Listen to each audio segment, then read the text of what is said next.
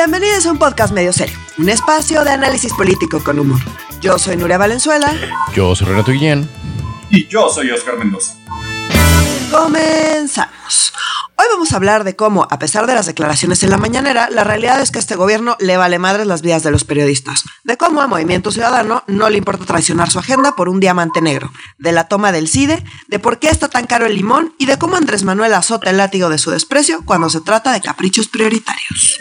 Son muy feas las semanas en las cuales tenemos que empezar el análisis de la agenda con temas tan tan, pues, tan dolorosos y tan, tan, tan, tan terriblemente sintomáticos de que algo está mal en la sociedad, ¿no? O sea, en una sociedad donde es más difícil, es más este peligroso ser este reportero, ser eh, periodista, que ser pues muchas otras profesiones que pensamos peligrosas como, pues no sé, policía, ¿no? Cuando es más, cuando es más peligroso ser reportero en México que en Afganistán, es un síntoma muy gacho, muy, muy gacho como un, como un sarcoma carpocio, o sea, un sarcoma, un este síntoma feo y un síntoma que no, no, no se puede ocultar tan gacho. Pero en fin, ese es el síntoma, creo, de un momento muy terrible que vivimos en este país, eh, específicamente con los asesinatos de, de, con el asesinato bastante reciente de Lourdes Maldonado, una reportera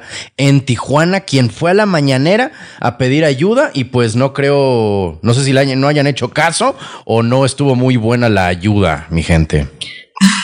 Sí, así es. La verdad es que este caso eh, está terrible, no nada más el caso de, Lourdes Maldonado, sino lo que está pasando, como bien dices, en, el país, ¿no? Eh, Lourdes Maldonado tenía un pleito con una empresa eh, de Jaime Bonilla, el ex em, gobernador de Baja California, ¿no? Entonces él eh, tenía o tiene, supongo, un medio de comunicación, ella trabajó ahí y tenía, estaba envuelta en un pleito laboral. Ella fue efectivamente a la mañanera por, a raíz de este pleito laboral precisamente, y eh, dijo explícitamente que temía por su vida, ¿no? Eh, por este pleito laboral, insisto, con la empresa de Jaime Bonilla. Entonces, la asesinan y sale López Obrador en la mañana a decir, ah, pues eh, sí tenía un pleito laboral, y pero el pleito laboral no tenía nada que ver con violencia, así que pues yo creo que es inadecuado eh, vincular directamente el asesinato mm. con el pleito laboral que nada tenía que ver con violencia.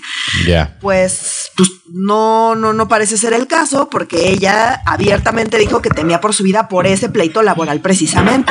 En particular, es decir, por, por, por el contrabonilla. Sí, exacto. Digo, no era contra Bonilla directamente, pero bueno, pues era contra la empresa. Ella ya había ganado el juicio, de hecho ya le iban a pagar y bueno, pues ahora eh, como está muerta, pues ya no se va a realizar ese pago. Eh, pero bueno, más allá de eso, eh, digo, pues las sospechas son altas de que si ella decía que temía por su vida, ella ya había tenido, de hecho, ya algunas amenazas. el, la, el vidrio de atrás de su, de su coche em, había amanecido un día pues todo reventado. Ella pensó primero que era una piedra y resulta que revisando las cámaras pues era un balazo, ¿no? Entonces ella ya había expresado que sentía miedo particularmente cuando regresaba a su casa en coche. De hecho fue mm. encontrada eh, muerta con un, balazo dentro de su coche cerca de su casa. Entonces, justamente donde ella dijo que pues tenía más miedo y donde ya había recibido amenazas explícitas. Ella tenía protección del gobierno local. Mm. Em, que era un botón de pánico, recorridos policíacos por su domicilio y el acompañamiento de una patrulla cuando pues, ella llegaba a su casa. Aparentemente, pues esta patrulla no, estaba ahí el día que el día que la asesinaron.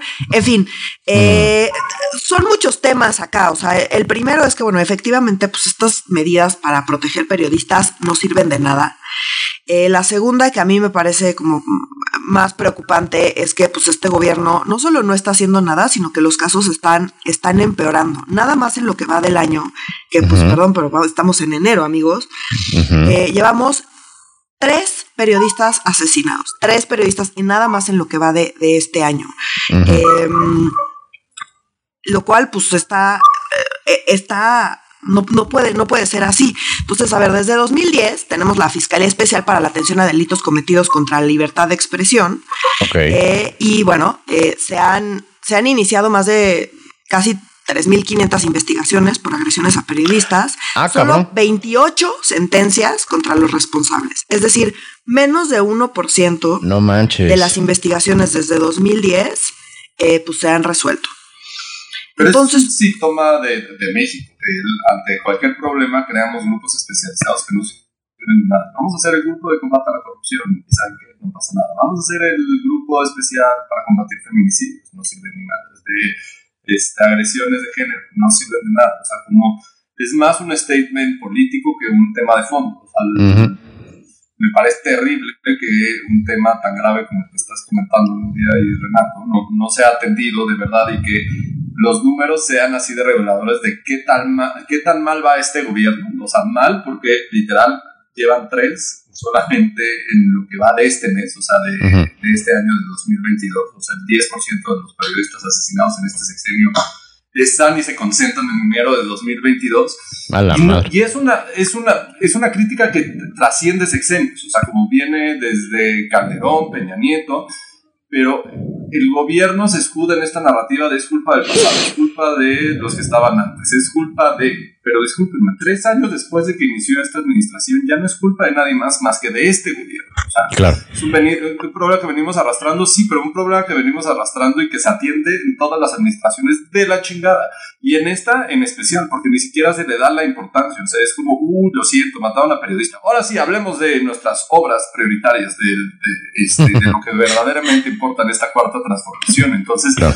con tal de que gane la narrativa de que se está transformando el país, se hace todo lo posible para que no hablemos de lo que verdaderamente importa. Lo que verdaderamente importa es que la gente no puede ejercer, o los periodistas no pueden ejercer la libertad de expresión y ejercer su profesión porque los matan. Así de sencillo, como los mataban en el sexenio de Calderón, como los plantaban en el sexenio de, en el sexenio de Peña Nieto. Pero también sucede en esta administración y esta administración no está haciendo ni madres. Lo mismo en el caso de desaparecidos, lo mismo lo que está sucediendo en todos los estados de la República. O sea, les reto a que me digan un solo estado que no haya pasado algo en la última semana. O sea, que no hayan aparecido unos colgados, que no hayan Ah, vale. aparecido un...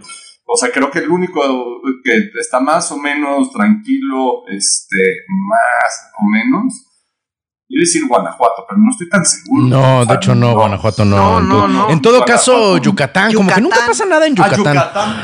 O no pasa nada o son muy calladitos, pero como que no, es como Noruega, como que digo, ah, nunca salen las noticias de veras, Yucatán sí existe. ¿sabes? A mí me da risa Yucatán porque se sienten tan lejos, a veces como se, se sienten tan lejos del centro y la verdad, desde el centro Están a la misma un chingo altura. de envidia. No, no, y dan un chingo de envidia, cabrón. Esos güeyes, o, sea, o sea, como la No, a mí no me da envidia el calor, la neta, no. Bueno, la calor no, la calor no me da calor, pero La calor. la comida, el- la vida tranquila, la verdad no Mérida es una ciudad calle. cartesiana. En Mérida. Mérida, no te puedes, en Mérida no te puedes perder porque es una ciudad cartesiana. O sea, es eh, eh, eje X, eje Y. Ah, perfecto. Ya no, no estoy perdido, nomás estoy pendejo. Y entonces No. ya puedes caminar al lugar donde tú quieras. En, en- es imposible perderte en. Si sabes jugar este submarino, sabes este, caminar en, en- en Mérida. güey. Así, así te la pongo. Eh, le, le mandamos a toda la Eh. gente que trabaja en el gremio periodístico un gran abrazo, porque pues sin ellos, nosotros que nos dedicamos al análisis político y a la sátira política, pues no tendríamos material con el cual trabajar, no tendríamos este información la cual desmenuzar, ¿no? Eh, por ahí eh, en algún momento alguien me decía que se necesita estar loco o loca para ejercer el periodismo en este país y, yo, yo pensé, pues sí, es que no hay héro- héroes cuerdos, ¿sabes? No, no, no hay manera de ser un héroe y que te preocupe también cosas normales, digo, cosas que nos preocupan a la gente normal como sobrevivir, como este, la, la, la estrategia personal, pues, o sea, sí, sí, un abrazo a todas las personas que realizan esta noble y desgraciadamente en este país hasta este momento una peligrosa labor. Aquí solo, solo quisiera agregar que me pareció indignante la respuesta de López Obrador. eh, No, no importa cuándo lees esto. No importa cuál escuches, pero en particular con este caso, porque, Sí. o sea, como bien estamos diciendo, no han hecho nada y que tuviera el cinismo de decir, bueno, es que aquí la diferencia es que ahora sí estamos investigando a fondo y ya no permitimos la impunidad. Pues perdón, pero pues tienen más del 90% de, de impunidad de casos que pues, de homicidios que suceden y que no se resuelven y que no llegan a nada. Entonces, es absolutamente indignante que diga que no se permite la impunidad con esos números. Yo no sé cómo el señor define impunidad, pero si algo hay en este país es impunidad contra mm. prácticamente todos los delitos. No nada más eso, sino que dice, bueno, pero ahora a raíz de esto vamos a incorporar en nuestro informe de seguridad, vamos a incorporar cuántos detenidos llevamos, como si los detenidos fueran, o sea, tener más detenidos fuera igual a tener menos impunidad. No solo no es cierto, sino que es una perspectiva completamente retrógrada y punitivista de, lo que está sucediendo, porque van y detienen gente sin ton ni son al chile y dicen, ah, ya está detenido y ya no investigan, no hacen nada, puede o no tener nada que ver con el delito, no sabemos y a nadie le importa porque nadie investiga. Entonces sí me parece indignante que diga que como ya no se permite la impunidad, pues ya no hay pedo, porque sí se permite la impunidad, sigue habiendo pedo y cada vez los matan más. No solo eso, sino que ya para terminar este tema, en la propia mañanera van y y, señalan periodistas particulares diciendo mm. que no les gusta lo que dicen. Entonces, si desde el propio poder están atacando a las personas que se dedican a informar y a cuestionar, porque literalmente ese es su trabajo, y no solo ese es su trabajo, sino que en cualquier democracia sana existen, deben existir, y no solo deben existir, deben ser protegidos. Cuando hablan bien del gobierno y sobre todo cuando hablan mal del gobierno, no podemos eh, vivir en un país donde donde si hablas mal del gobierno, pues te van a ir a asesinar. O sea, es, es, absolutamente inaceptable. Entonces, bueno, pues sí me parece que aquí la postura que, que tomó López Obrador, una vez más nos demuestra, como bien dice Oscar, que las víctimas no le importan a este gobierno, ningún tipo de víctimas, y que bueno, pues no solo no se está haciendo algo para proteger a los periodistas, sino que pues abiertamente se está pues, prácticamente promoviendo el que se les señale y se les persiga, lo cual pues es inaceptable. Oye, sí me da un poco... le diste clavo en, algo cabrón, Nuria. O sea, como este, este tema de cómo se promueve el señalamiento de periodistas, este, el exorcismo, no el exorcismo, pero sí es el un, un señalamiento, o sea, bien culero. Y se promueve el odio desde, desde la presidencia. Y aunque digan que no, que aquí todo el mundo puede criticar, no puede criticar, o sea, porque la gran muestra es lo que, está, lo que sucede en la mañanera desde el día uno. Solo va puro palero si le cuestionan al presidente, entran todas las hordas este, de Morena y de un chingo de bots controlados desde las mismas redes de Morena, con un montonal de odio hacia los periodistas, y nadie dice nada. Es como, y cuando cuestionan a López Obrador, o cuestionan a Dan Augusto, o cuestionan a quien sea de este gobierno sobre el odio que hay en las redes sociales y que se está promoviendo desde la misma presidencia, calladitos. Dicen que aquí todo el mundo puede decir lo que sea, y como si al presidente lo critican, el presidente puede decir lo que sea. Entonces, pues está muy cabrón que desde la silla presidencial, en realidad no solo se está promoviendo esta polarización de este país que no construye nada, sino que estás promoviendo el que se valga seguir orillando a los policías al límite, al límite, a los policías, al, a los periodistas. también. A los periodistas Disculpen, disculpen. no, una, una profesión sí exige saber escribir, maestro. no, pero también los, los, policías también la tienen cabrona y otro día trataremos el tema de, los policías. O sea, no, de acuerdo. No, no, todos los policías son malos. O sea, si ganaras 7 mil pesos al mes o menos de 7 mil pesos al mes, es bastante obvio lo que, lo que tendría que suceder.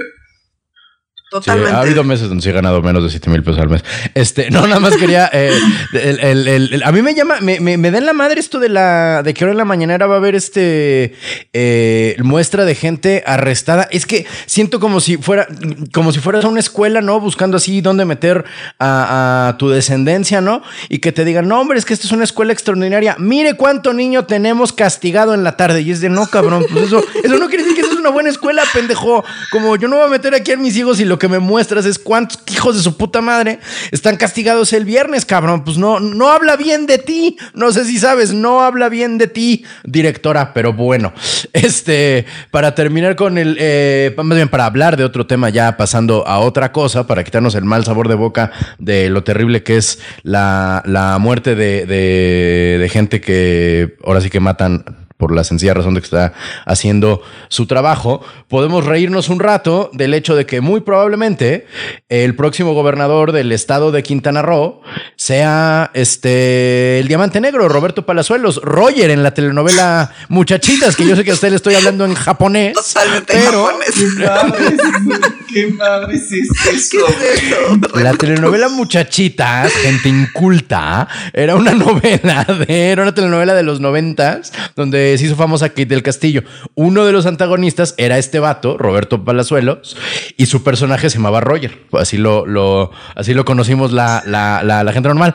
Este, no, no es cierto. pero- Cállate. los que sí teníamos tele en nuestra casa, este, lo vimos en Muchachitas y ahora lo vamos a ver de, de gobernador de Quintana Roo. de Robert- Vas a ver que sí, vas a ver que sí. No, no, no, no Vas a ver que sí. Yo como morelense, que dije nunca va a ganar Cuauhtémoc Blanco dos veces, yo te aseguro que Roberto Palazuelos sí va a ganar desde la primera. Ya, yo ya lo Si vi. eres la voz ya. de la experiencia, güey. Sí, sí, ya lo vi jurando en la en el congreso de. ¿Hay congreso en Quintana Roo? Sí, ¿verdad? Sí, en todos los Ah, ok, estados muy bien. Ah, muy bien, muy bien. Es que, o- ¿Cómo la ven, Pobre gente? Quintana Roo, o sea, como pobre Quintana Sí, Roo, o sea, el- o sea, peca- o sea, como pecan de que la política les ponga la mierda de la mierda. Empezaron con Borges, después con Carlos Joaquín tampoco les ha, no, No. no, no, no, no han sido lo- lo- el, me- el mejor gobierno y ahora les pone Mario Movimiento Villanueva. Ciudadano- Mario Ah, Villanueva. Villanueva, sí. No, no, no les ha ido nada bien. Y Movimiento Ciudadano ahora les pone de precandidato a la gubernatura a Palazuelos. Ah, de veras, güey. tiene, tiene, tiene una posibilidad interesante de, de llegar. Y a mí lo que me parece completamente indignante y una jalada por completo es un partido que en total se def- de- define como socialdemócrata, pone a. Palazuelos un personaje público que se le ha dedicado a declarar. O sea, nada más pongan Palazuelos en YouTube. No tiene mucha ciencia. No, gracias. O donde quiera. Es súper sencillo.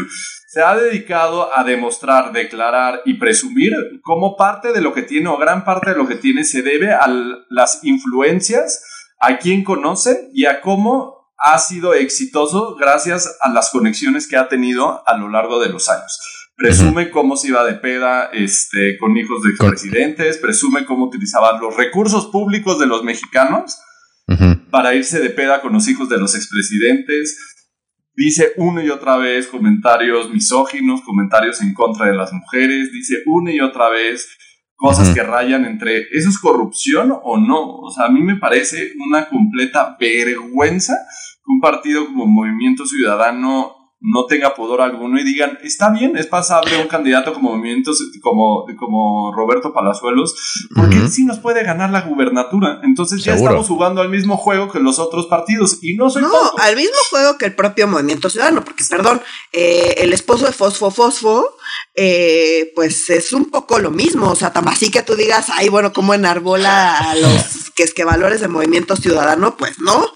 Ya, eh, ya, híjole, es que no sé, o sea, híjole, con lo mucho que yo odio a Samuel García, no sé, siento que es como, como. Es que ya hasta se ve bien Samuel García. Ajá, es que comparado dices a la madre. Es que, sí, es que disculpa, es que cuando lo dijiste, Nuria, me- di- dije, bueno, voy a sacar todas las cosas que sé de lo que hizo en, en el Senado y otras cosas que le conozco, porque pendejo, pendejo ese güey no es. No. ahora me veo en esta silla Nadie donde que tengo llegue a gobernador es tan pendejo. No, no, pero ahora me veo en esta silla que te- hay que defender al esposo de Fosfofoso. Está cabrón. Sí, está muy cabrón, güey. Como que sí lo consideré un segundo, un O sea, momento. ¿qué sigue? ¿Qué sigue? ¿Defender al bronco? Yo, Ah, no. El esposo de Fosfosfosfo podrá ser pendejo, el esposo de Fosfosfosfo podrá ser corrupto, pero nunca es Roberto Palazuelos. O sea, ya está muy, muy baja la barra. O sea, sí, ya, ¿dónde estamos? Por cierto, mil puntos a quien sepa de qué universidad es egresado Roberto Palazuelos se De van a morir de risa. No. No, de la autónoma de, de alguna autónoma de algún estado, ¿no? No, ni eso. Eh, Palazuelos completó su certificado de secundaria y preparatoria a los 41 años y cuatro años después egresó como licenciado en Derecho de la Universidad Tec Milenio Campus Cancún.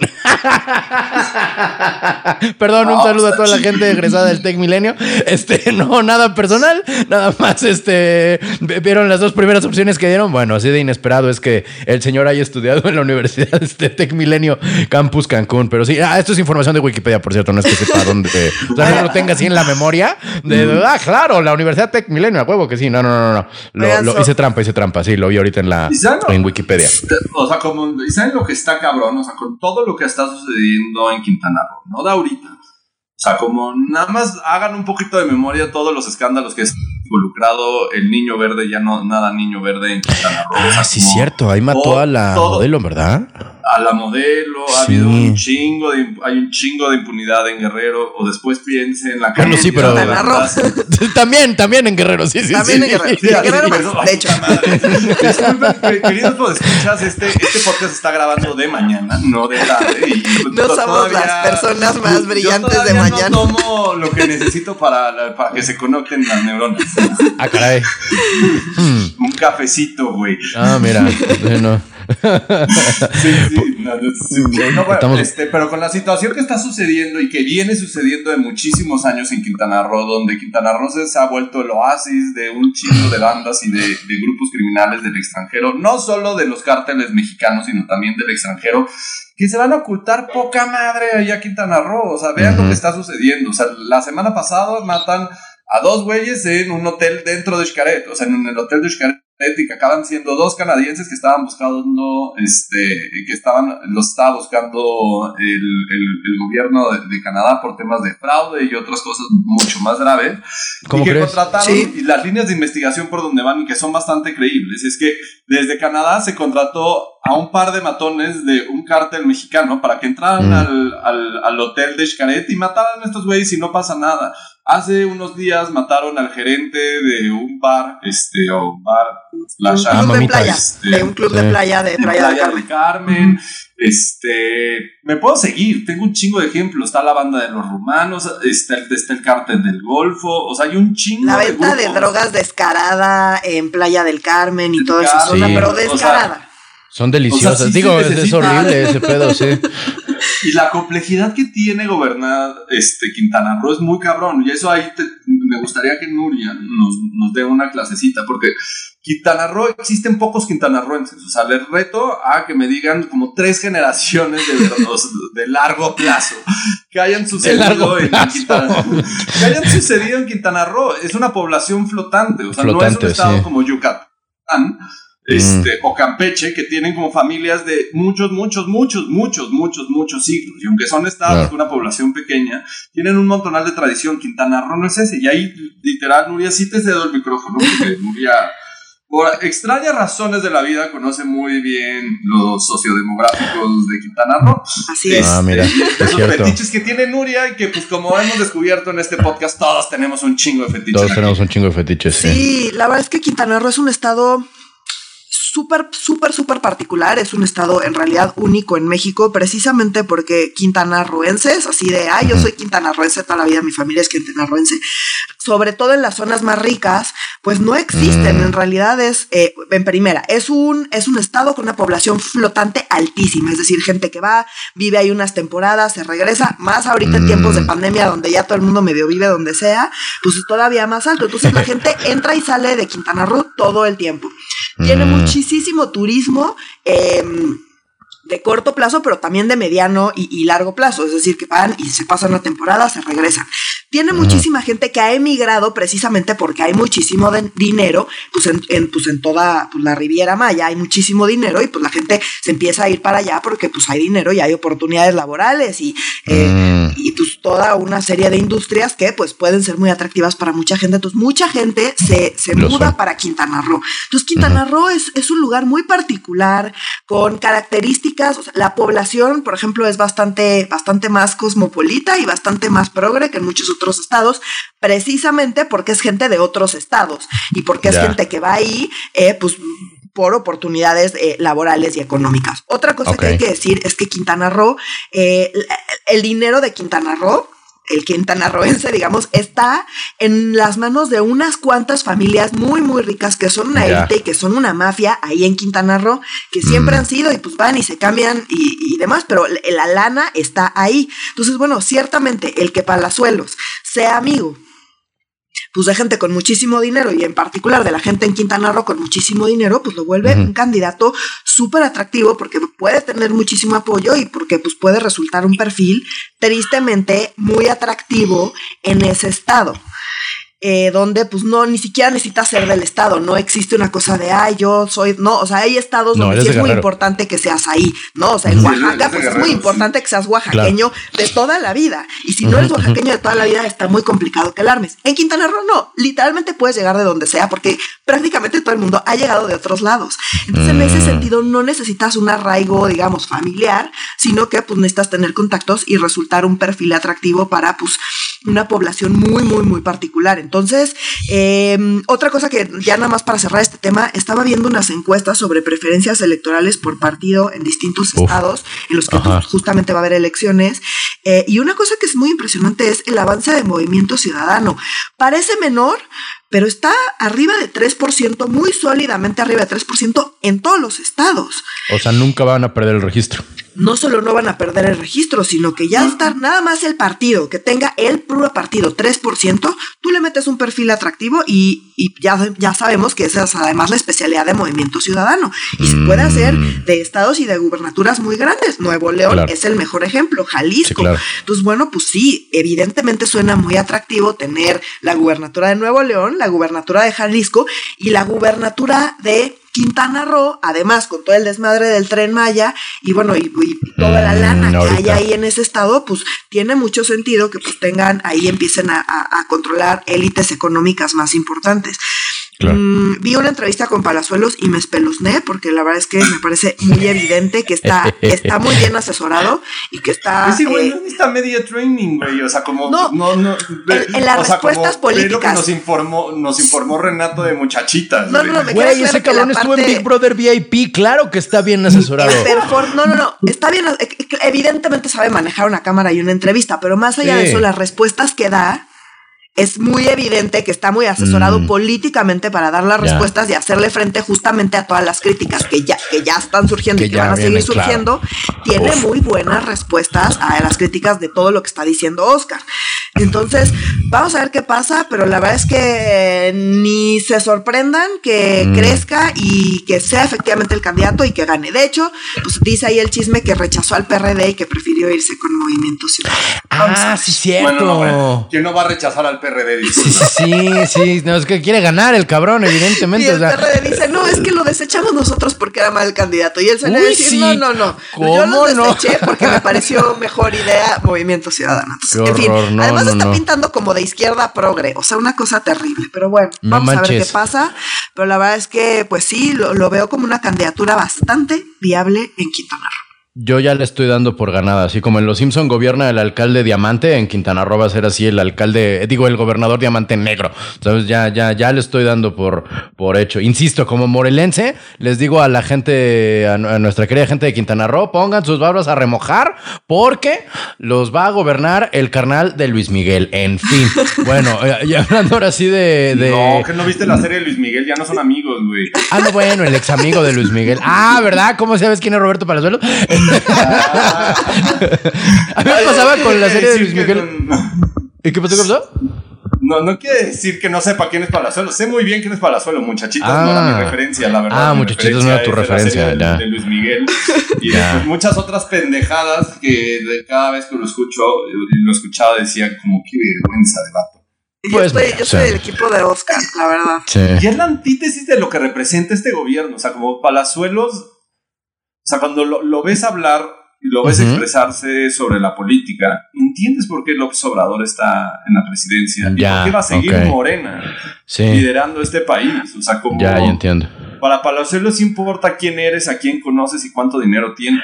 O sea, como bueno, Oscar, es que no, breaking news, pero es que en este país sí importa a quién conoces y cuánto dinero tienes. No, no, completamente de acuerdo, completamente de acuerdo, pero, pero la imagen grotesca de eso. Sí, el cinismo total llevarlo al extremo, sí, es Palazuelos, disculpen, sí. es Palazuelos, el que se puede burlar de decir como, y nos íbamos a empedar en el avión presidencial y no sé qué tanta mamada. Ahora, hay algo muy atractivo con es ser cínico desde ahí, si no hay que ver a Trump.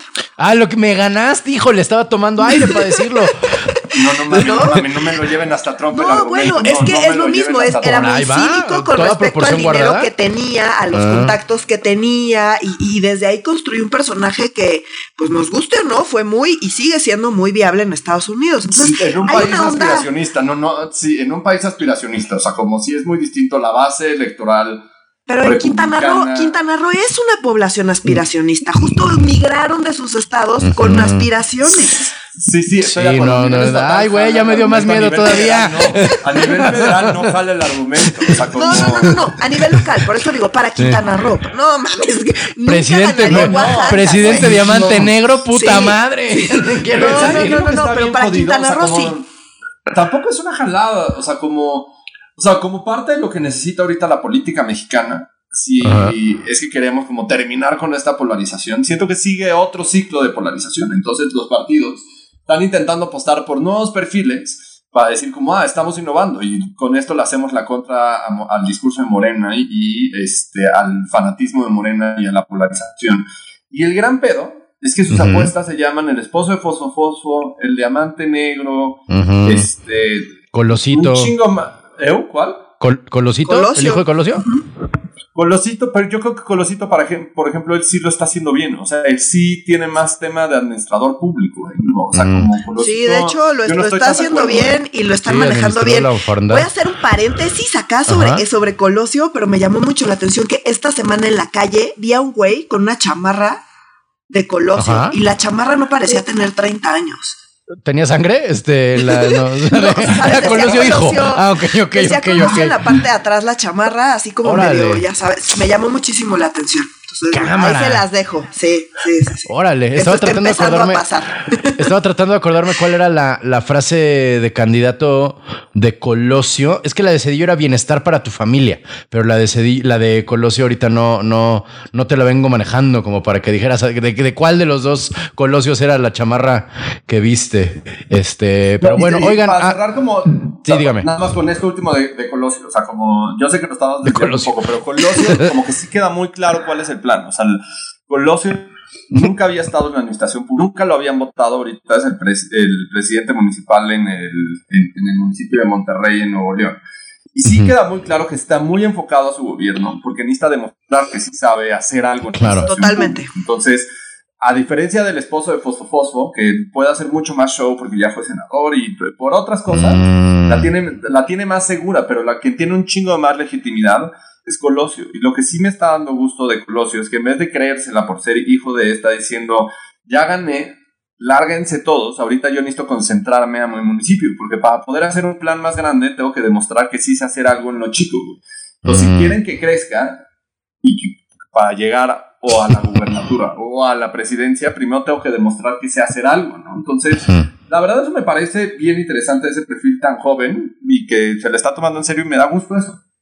A mí también, a mí también me da gusto y ojalá vamos a, no vamos a quitar eh, eh, la lupa de ver qué está haciendo Colosio, porque sin duda sobra decir que es un perfil muy interesante para cosas bastante más grandes, ¿no? Entonces vamos a ver qué pasa ahí. A ver qué pasa, ojalá, ojalá, ojalá no cierre el hocico, este colosito. Oigan, este, hablando, ya, ya terminando de temas superficiales, para pasando de gente que estudió en el Chetec Milenio a gente que estudió en una universidad en serio como el CIDE, ¿no? Este, ocurrió, la, neta, la neta, mi gente, lo intenté entender, lo intenté entender y no, no, no, nomás no cacté. O sea, nomás no cacté, no, no, no, no cactus, como decía un amigo. Este, dentro del CIDE hubo eh, un, movimiento eh, de su propio reglamento interno, ¿no es verdad? La verdad es que estoy un poquito hecho bolas. Pero ¿me, pueden aclarar exactamente qué fue lo que pasó al interior del CIDE? ¿Quién lo tomó? Digo, no se toma como se tomó este, la una, ¿verdad? Esa es otra cosa.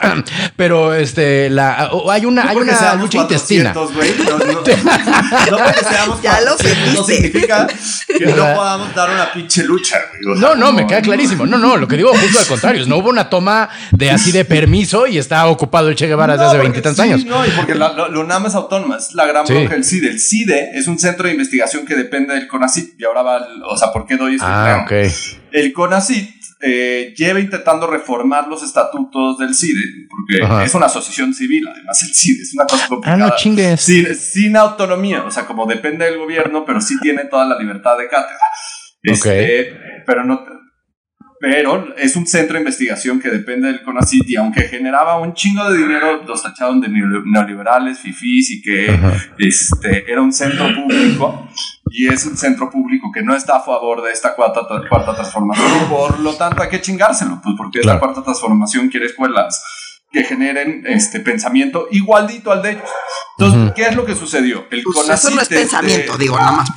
Para... ¿Se acuerdan que desde noviembre del año pasado lo comentamos? Se nombró a un se nombró de manera ilegal a un nuevo director del CIDE. ¿Por qué de manera ilegal? Porque faltó el voto eh, del consejo directivo. Entonces, por lo tanto, no podría. El consejo directivo del CIDE es uno de los órganos de gobierno del CIDE que está obligado también a emitir un voto a favor o en contra eh, del nombramiento de un nuevo director. No fue invitado, no fue requerido y no, no, emitió su voto a favor en contra del nuevo, nuevo director de... Por eso es un porque está rompiendo un paso básico de la ley. O sea, si hubiera sido un proceso democrático, pues es lo que es, pero esto no fue un proceso democrático. Es un externo eh, impuesto desde el gobierno federal, desde el CONACID, que no tiene nada que ver con, el, con el CIDE y que desde su plan de trabajo queda súper claro. Lo dice con todas sus letras. O sea, sí quiere transformar el CIDE para destruirlo por completo lo que es. Destruir la manera de pensamiento y cambiar la libertad de cátedra a que no exista la libertad de cátedra. ¿Qué es lo que sucedió esta semana? Eh, El CONACYT lleva un par de semanas intentando modificar los estatutos para hacer legales e impugnables las decisiones que, este, que ha estado tomando respecto al CIDE. En específico, este lunes 24 de enero, la Asamblea General de Asociados del CIDE, que es un órgano externo este, y que está, es un órgano que está compuesto eh, por distintas entidades del gobierno federal, entre ellas el CONACYT, la Secretaría de Hacienda y también otros invitados como el Colegio de México o la Secretaría de, Economía. Y el, Banco de México. El Banco de México y el Banco de México y otros, o sea, son ocho en total. Eso era lo que me confundió, perdóname que te interrumpa, querido Oscar. Eso fue lo que me confundió cuando leí la noticia, porque fue qué diablos hace el Colegio de México, qué diablos ah. hace el, Banco de México tomando, ¿sabes? Como que dije, ¿por qué estos güeyes estaban, estaba Sánchez Florero? sí, la Asamblea General, imagínate como el consejo, el consejo este, de una empresa, o el consejo de sabios, que invitas normalmente externos para que te den su opinión y tomen decisiones importantes sobre el rumbo de la empresa, o sea, como un consejo que está conformado por internos y externos, tiene voz y voto el CIDE, pero también están el CONACYT y otros grandes que en teoría mm. este, entre todos deberían de ver por los intereses de la institución y guiar a la institución y por eso es como un, lugar plural donde se toman las decisiones, las decisiones grandotas. Y ahí se reformaron eh, el CONACYT impulsó una reforma a los estatutos, a los estatutos del CIDE.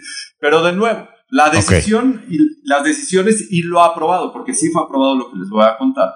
Lo ha aprobado el lunes de esta semana. Es completamente ilegal porque los estatutos son súper claros y esto a este gobierno le vale madre si le encanta pasarse las reglas por el arco del porque son súper claros los propios estatutos del CIDE que cualquier reforma eh, a los mismos estatutos primero tiene que ser aprobada por el Consejo Académico. El Consejo Académico es otro órgano de gobierno del CIDE, que ese sí es por puros, eh, por pura gente interna del CIDE, que incluye al, al, al, director del CIDE, al secretario académico, al de vinculación, a los directores de las divisiones de estudios y otros más, y otros perfiles directivos de la institución, donde primero dicen internamente si sí están de acuerdo que se reformen los estatutos, pues porque ellos son los que manejan esa institución, y ya después pasa a la Asamblea General de los Asociados. Esas, esas, esas modificaciones no fueron ni pasadas por la aprobación ni consultadas con el Consejo Académico, fueron impuestas por un organismo externo que sí es el dueño del CIDE, que es el CONACID, pero que no está facultado a hacer estas reformas sin consultar al Consejo Académico. ¿Y qué es lo que aprobó este, esta Asamblea General de Asociados? Uno, que el Consejo General del CIDE solo tenga que tomar conocimiento de la designación del director general que haga el, el CONACIT en vez de tener que someterlo a votación. Esto lo digo, este, y esto es bien importante porque, repito, en noviembre que fue nombrado este Romero como el nuevo director del CIDE, no se convocó al consejo directivo del CIDE. Entonces lo que está intentando hacer el CONACIT es decir como, ah, no se preocupen. No votaron, pero pues ahora con los nuevos estatutos no era necesario que votaran. Entonces, pero tampoco los estatutos podrían ser retroactivos. Entonces, ahí hay un desmadre legal que el CONACIT está pasando por el arco y segunda reforma que, que cambiaron eh, y modificaron en los estatutos del CIDE es que la secretaria académica del CIDE, que es el segundo cargo directivo más importante dentro de la más institución, eh, pueda ser ocupado por académicos externos al Centro de Investigación y Docencia Económica. ¿Por qué esto es relevante? Antes los estatutos decían claramente que el puesto de secretario académica o secretario académico tenía que ser ocupado por un académico de la misma institución, o sea, no podías contratar a alguien externo. ¿Por qué? Porque esto era una manera de proteger al CIDE de que fuera tomado... De invasiones. De invasiones, literal, o sea, como desde el exterior, o sea, por ejemplo, trajeron a Romero, este, este nuevo director que es un pusilánime, que nunca tuvo ninguna importancia dentro del, colegio de... De ningún lado, güey. De ningún lado, yo creo que ni en su casa, y que literal es un borrego del CONACIT y que dice exactamente lo que diga la directora del CONACIT. Y hay que destruir al CID, sí, sí, vamos a destruir al CID.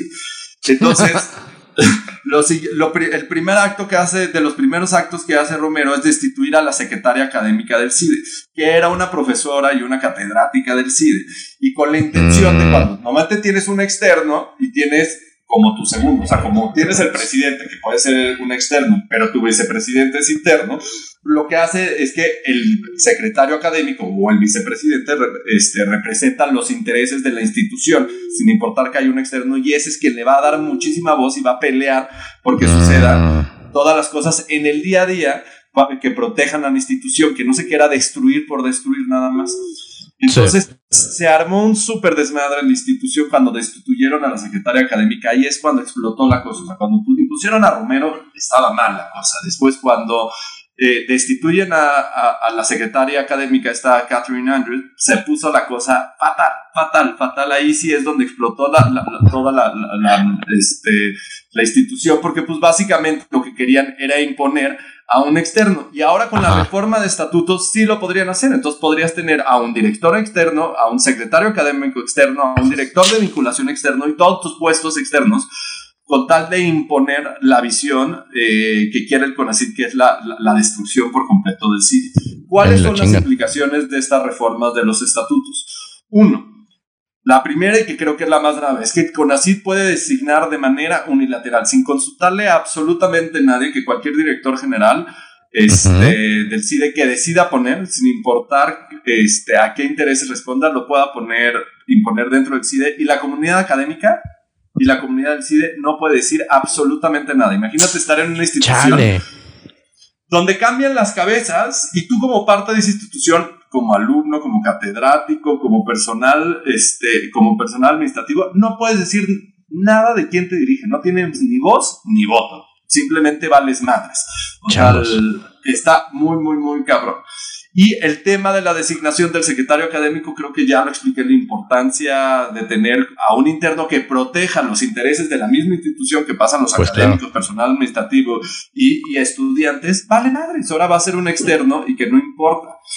Eh, también es importante mencionar que con este, con, este presidente nada está impidiendo que así siga reformando los, los estatutos, pasándose por el arco del triunfo, cualquier cosa este, que diga los estatutos actuales del CIDE. O sea, como si ya lo hicieron sin problema alguno, sin, sin, consultar al, al, al, consejo académico, sin pedir ni voz ni voto de ellos, pues está muy, muy, muy, muy cabrón. ¿Y quiénes votaron a favor y en contra en esta Asamblea General. O sea, los que se opusieron de los ocho, fue terrible, fue, fue terrible. Nada más votaron en contra. El Colmex, que el Colegio de México salió con un posicionamiento súper fuerte a decir por qué votó en contra. Ok. La Secretaría de Economía. Sea, ahí Tatiana, Tatiana Cloutier. Mm. No, pero Tatiana Cloutier, o sea, mm. como defendió al CIDE. Mm. Este, Güey, el Banco de México se abstuvo. Eso. Super, ¡Ah! Muy mala señal. O sea, el, los cabrones que pelean todos los días por su autonomía y que han dado una buena batalla, Ya. Se pasaban por el arco del triunfo al CIDE. Y el Banjico, que por cierto tiene un chingo de funcionarios públicos de egresados del CIDE. Del CIDE. Se abstuvo. Dijo, me valió madre, se abstuvo porque es una decisión muy política y pues no habló de la o sea, como de la importancia de respetar al CIDE, que es parte de respetar una autonomía que se ha ido ganando a lo largo de las últimas décadas. Y mm. también otro que me parece vergonzoso al extremo y que no, y, que la verdad me emputa porque no defendió ni madres al CIDE. Sí, no, al extremo, ¿sabes? O sea, ¿sabes quién no fue? Y que era fundamental que fuera y emitiera su voto. La Secretaría de Hacienda y Crédito Público no tuvo los huevos para ni mm. siquiera emitir su voto. No votó porque no fue. O sea, no, no es que haya dicho sí, no, me abstengo. O sea, no, no fusilar nivel como, como el Banco de México. O sea, simplemente no acudió. Y cuando Hacienda, o sea, si Banjico tiene un chingo de egresados del, del CIDE, mm. la Secretaría de Hacienda está plagada de CIDEitas. Y CIDEitas que no fueron escuchados y que no se pudo dar la pelea dentro. Y porque sí, el, la Secretaría de Hacienda sí depende 100% de, de, de Andrés Manuel. O sea, ahí sí no hay, hay cero autonomía. Y si Andrés Manuel no quiere que voten, ahí sí es como quiere el presidente. Entonces, sí está muy cabrón lo que está sucediendo ahorita dentro del CIDE. Y muchos dirán, porque lo he leído, como, ah, esa es una institución de 400 personas, como una institución pública de 400 personas. Pues, ¿ese cuál es la implicación? Pues sí tiene un chingo de implicaciones. Lo que están haciendo con una institución tan pequeña de 400 personas se puede replicar a todas las otras instituciones públicas de educación y lo están haciendo con la más crítica Ahora imagínense lo que se podría hacer dentro del UNAM o en, dentro de los otros centros de investigación que hay un chingo dentro del país o dentro del Politécnico que aunque tengan autonomía, está demostrando este gobierno que vale madres. O sea que lo importante es imponer eh, imponer sus ideas y que los alumnos se eduquen como ellos necesitan y como ellos quieren, porque no están, como no están jalando las universidades Benito Juárez, entonces a la chingada, güey, entonces vámonos a tronar lo que sí está funcionando no a reforma, es completamente destruir lo que sí está funcionando. Y nos vamos a ir, o sea, el CIDE es el inicio de una bolita de nieve que se puede ver reflejado en un chingo más de otros centros de investigaciones, en un chingo más de universidades, y por eso también esto ha crecido, y por eso cuando el CIDE se moviliza, no están los 400 pelados solos. O sea, tienen a un chingo de universidades detrás de ellos, entre ellos UNAM, un montonal de universidades autónomas de los estados, y un montonal más de otros centros de investigación porque todo el mundo está leyendo claramente las implicaciones de esto. Mm. Todo el mundo me refiero al mundo académico. Por eso, todo el mundo. Ah. Pero ahorita se decide. Mañana, mañana nos vamos contra otros, contra todos los centros de investigación. Mañana mm. nos vamos contra todas las universidades autónomas. Entonces, intente. esto pues es que si el CIDE, o sea, el CIDE podrán ser poquitos. ver que lo intente. El CIDE podrán ser poquitos, pero la verdad es que pues son, eh, son muy vocales y, tienen una gran presencia. Entonces, si pudieron hacer esto impunemente contra el CIDE, pues, pues muchas instituciones deberían estar ahorita bastante preocupadas. Y pues incluida la UNAM, porque la UNAM es muy grande, tiene muchas cabezas, tiene muchos sectores, tiene muchos intereses. Eh, está muy complicado. La verdad está es que. Muy complejo. Y, bueno, ya para cerrar este tema del CONACID, en es, digamos, en esta aura que trae alrededor del CONACID, no precisamente ah. buena. Eh, salió esta semana, hay un escándalo que quisiera aclarar, eh, y es que em, hay una propuesta de reglamento de becas que está ahorita en un proceso de revisión en la CONAMER, porque según la Ley General de Mejora Regulatoria, eh, los reglamentos estos de becas pues, se abren para que se revisen y se estén actualizando constantemente. Entonces, ahorita está en ese proceso, está, están arriba en la página de la CONAMER eh, y pues Alguien los, los, los, cachó y un periódico esta semana identificó dos cosas muy preocupantes. La primera es que dice que las becas para las mujeres embarazadas, eh, parto y puerperio, es decir, todo el embarazo, eh, el parto y, pues, y, los, eh, los meses después del parto, se les van a suspender las becas.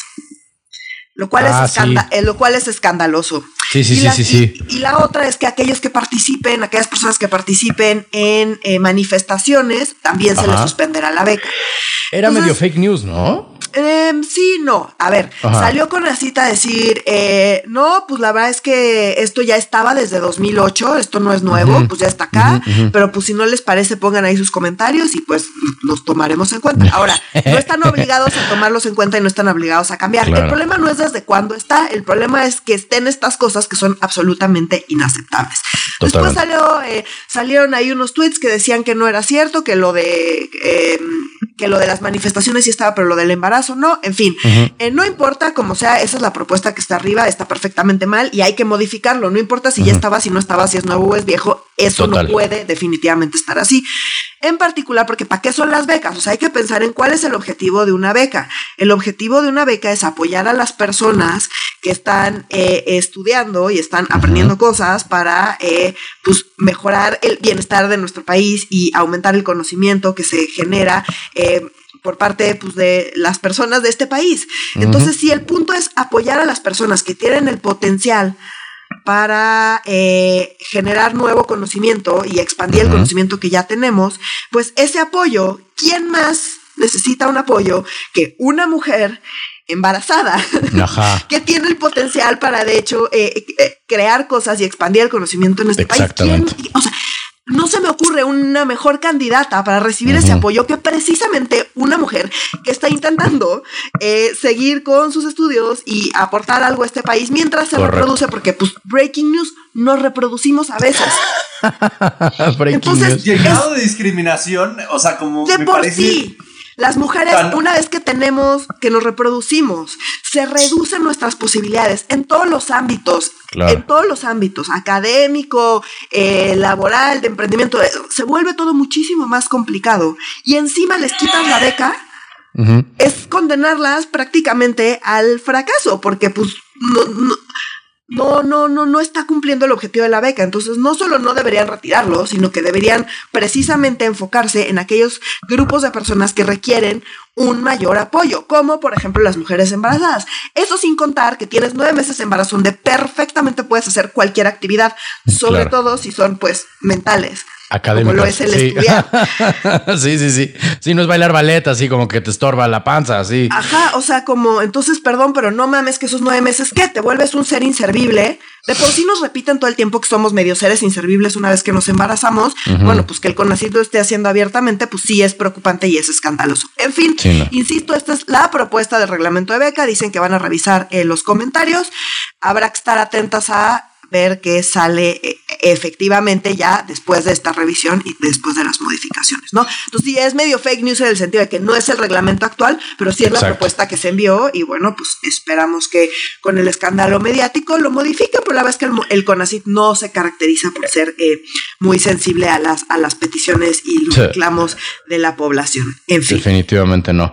Eh, muchas gracias a ambos por explicarme este tema que yo básicamente no dominaba en lo absoluto. Cuando dije el Banco de México, dije puta madre, no estoy entendiendo nada. Ya me voy a esperar a que llegue medio serio para saber qué pedo en el, en el CIDE. Eh, querida Nuria, dado que es tu especialidad eh, el- el- los números y los varos, por favor cuéntanos. Bueno, eh, dos preguntas para ti. Número uno, ¿por qué está tan caro el limón? Y número dos, este, ¿por qué el, eh, el Fondo Monetario Internacional de pronto bajó las expectativas de crecimiento? Ahora sí que para todos, tanto para nosotros como para los gringos, como para el mundo entero, ¿no? Está, está duro el tema de los pesos y centavos. ¿Nos puedes contar un poquito más, por favor? Así es. Mira, esto yo, se- juré, yo juré que le iba a decir a Nuria, dado que los limones son tu especialidad. Y yo, No, no, ¿por no, no, no, el precio, no, los no, limones no, son no. especialidad de Nuria, güey. No, O sea, señor. Es que en el No, no. teaser de la entrada. El precio, el precio. "No, los limones, yo, es como, no, Sí. espérame, espérame. Nuria, no, no, no, te- tendrá muchas especialidades, pero de limones, no. No, ahí sí. Pero del precio, sí, cuéntanos, querida. Ok, pues sí, ciertamente una de las noticias internacionales que pues anduvo rondando esta semana de manera muy importante es que el Fondo Monetario Internacional redujo las expectativas de crecimiento para todo el mundo. En particular, Estados Unidos y China, eh, sobre todo China, pues se fue, estaba en una expectativa de 8% y se bajó a 4.8%, ¿no? O sea, Ah, cabrón. Sí, fue una reducción importante y en Estados Unidos estaba en 5.6 y lo bajaron a 4. Esto em, está súper preocupante, súper preocupante porque pues, cabe mencionar que son las dos economías más grandes del mundo y que afectan al resto, de las, al resto de las economías del mundo. Entonces, si estas dos bajan, pues evidentemente el resto del mundo va a bajar. Las razones son varias. Eh, la primera es Omicron. Eh, en mm. particular porque en China están teniendo medidas súper restrictivas con respecto a Omicron. Entonces están mandando a, pues están encerrando a la gente, están deteniendo un montón de cosas y el problema es que China forma parte de prácticamente todas las cadenas productivas del mundo. Entonces si China se detiene, pues genera un cuello de botella en todo el mundo y eso está generando mm. muchísimos problemas que Omicron está, em, está empeorando. Entonces, eh, o sea, en particular el tema de China, pues es súper preocupante porque, pues, insisto, muchísimas cadenas productivas pasan por China.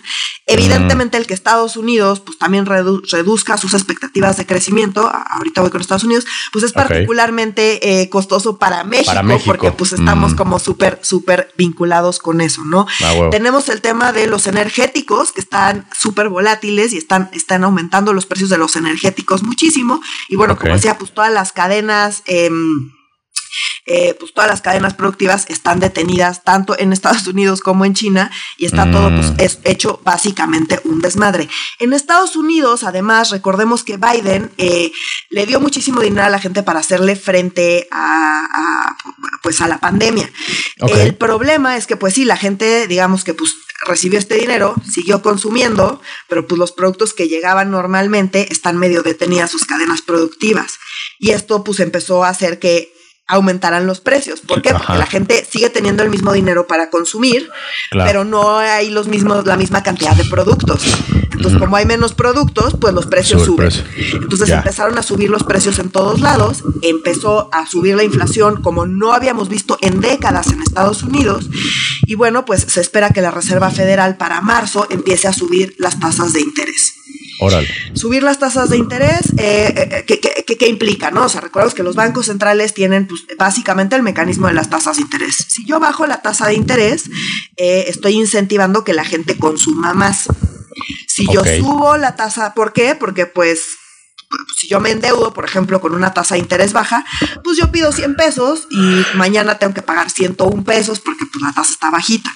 Pero si la tasa empieza a subir, pues mañana voy a tener, si me endeudo hoy, mañana, si la tasa es más alta, voy a tener que pagar más. Entonces digo, no, no me conviene mm. endeudarme, mejor ahorro.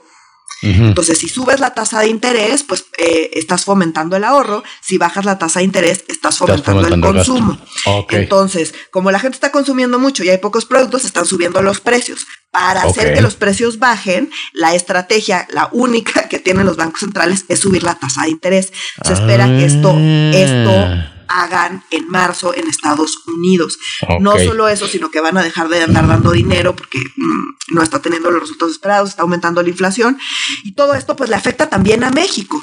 Entonces, pues e, e, en ese contexto estamos, por eso la inflación en todo el mundo está subiendo muchísimo y pues por eso está complicado de atender precisamente porque pues las cadenas eh, de, producción y de suministro están detenidas y tienen cuellos de botella muy importantes en distintos lados. Mm. Entonces, este es el contexto. La inflación de México también está muy alta y la expectativa de crecimiento de México también está muy reducida.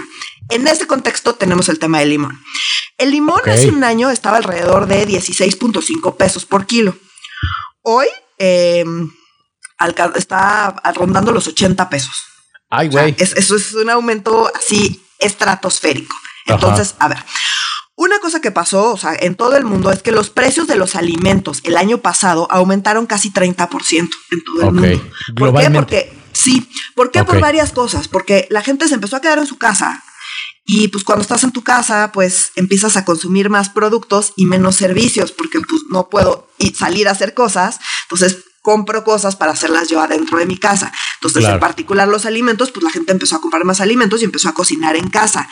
Eso provocó que hubiera una mayor demanda de alimentos y una menor oferta otra vez por el tema de las cadenas productivas. Entonces, pues esto mm. eleva los precios. Es el mismo, digamos, la misma lógica. Entonces, de por sí eh, estamos en el contexto global donde los alimentos se están elevando. Pues, bueno, pues eso, eh, eh, digamos, pues sí es efecto de, la, de la pandemia como, como tal, que tiene efectos tanto directos como indirectos, ¿no? Mm. Después está... Mm, Dentro de estos problemas, una de las cosas que aumentó muchísimo fueron el costo de los fertilizantes, lo cual le afecta todavía más pues, a, cualquier eh, producción agrícola. Eh, los combustibles y el transporte también están aumentando muchísimo, entonces pues no es lo mismo tener un, un árbol de limones en tu jardín y salir y cortar el jardín que tener que transportar los limones de un estado al otro en camiones que usan gasolina, que está subiendo el precio, que, o sea, entonces todo eso empieza a subir los precios de todo. Ok. Entonces, también está el tema del cambio climático y las bajas mm. temperaturas justamente en los estados productores de limón. Entonces, pues se han registrado una serie de cambios climáticos que han causado pérdidas en las cosechas de producción de, limón. Además, el limón es una fruta de temporada, como prácticamente todas las frutas. Entonces, ahorita es la temporada baja de limón. Además, somos exportadores de limón. Ah, somos la chingada. Entonces, pues obviamente en este contexto, el poquito limón que tienes lo quieres exportar. Mm. Entonces, pues hay menos limón para el consumo nacional. No manches. Y todas estas razones influyen en que el limón esté tan súper carísimo ahorita, porque tenemos menos limón, porque además la gente en su casa, eh, otra de las teorías es que pues como que para hacerle frente a la enfermedad de la, de la garganta y demás, pues está el, el limoncito con miel, como bien dice el presidente. Entonces, bueno, pues en México en particular se consume muchísimo limón, o es parte de nuestra dieta y la gente consume muchísimo limón en México, estando en su casa, pues todavía más, ¿no? Entonces, todas estas cosas han hecho que el limón aumente muchísimo de precio. Se espera que baje, sí, va a ir bajando gradualmente, eh, sobre todo en los próximos meses donde empiece a aumentar la producción de limón, que sea pues empiece la temporada, digamos, alta de limón. Y esa es la explicación de por qué el limón está tan caro, amigos, y por qué la inflación está fuera de control.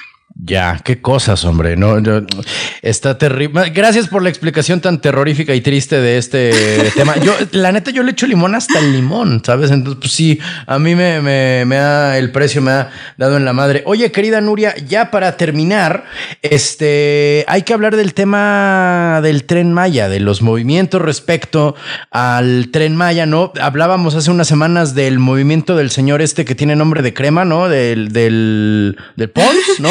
Jiménez fue Del Pons, exactamente, ajá, que se le arrugó el cutis y entonces, este, irónicamente, y que lo corren de su puesto del tren Maya. Este, de, ¿En dónde estamos aquí en este tema, querida Nuria? Pues esto estuvo interesante porque esta, esta semana justamente López Obrador, la verdad es que pues habló súper mal de Jiménez Pons, ¿no? O sea, dijo que, mm. que la verdad es que no se aplicó, que no se tomó las, las cosas en serio, que la verdad es que todas las fallas y todos los retrasos, todos son culpa de Jiménez Pons, eh, que recordemos que ahora es el subsecretario de Transportes e Infraestructura. Cierto.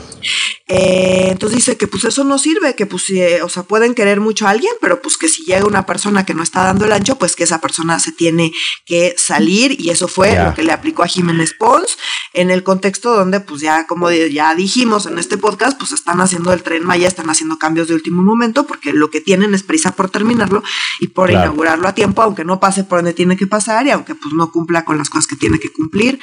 Eh, pero bueno, básicamente le están echando toda la culpa a Jiménez Pons es todo su culpa, si no mm. fuera por él y su falta de entusiasmo, eh, esto no estaría pasando, ¿no? Entonces, pues vamos, vamos a, vamos a ver qué pasa, pero otra vez es esta onda de López Obrador de, de, poder solo tirarle mierda a la gente que pues estuvo con él y que lo estuvo, lo estuvo apoyando cuando pues decide que hay que echarle la culpa a alguien, pues no, no tiene el mayor empacho en echarle la culpa a la gente aunque sea cercana, ¿no? Claro, es que está chivo, chivo expiando. Es el chivo está chivo expiando el señor presidente en esta, en este momento. Este, pues mi gente, creo que hemos terminado con los temas de esta semana. Este, Oscar tuvo que salir corriendo, dado que las, eh, los asuntos laborales nos impiden a veces este, terminar dignamente. No, no es cierto. Le mandamos saludos a Oscar porque tuvo, o sea, la, vida eh, laboral y la hora en lo que estamos grabando esto hizo que fuera imposible que se mantuviera con nosotros Así que por favor, querida Nuria, nuestras redes sociales, dínoslas por favor. Nuestras redes sociales son en Facebook, estamos como Facebook Diagonal Medio Serio MX, en Instagram estamos como arroba medio serio y en Twitter estamos como arroba medio guion bajo serio.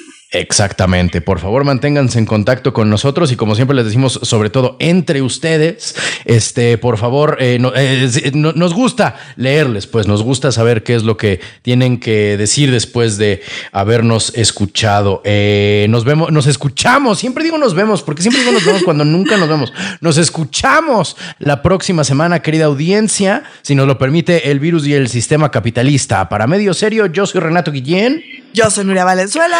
Y no está Oscar Mendoza. ¡Adiós!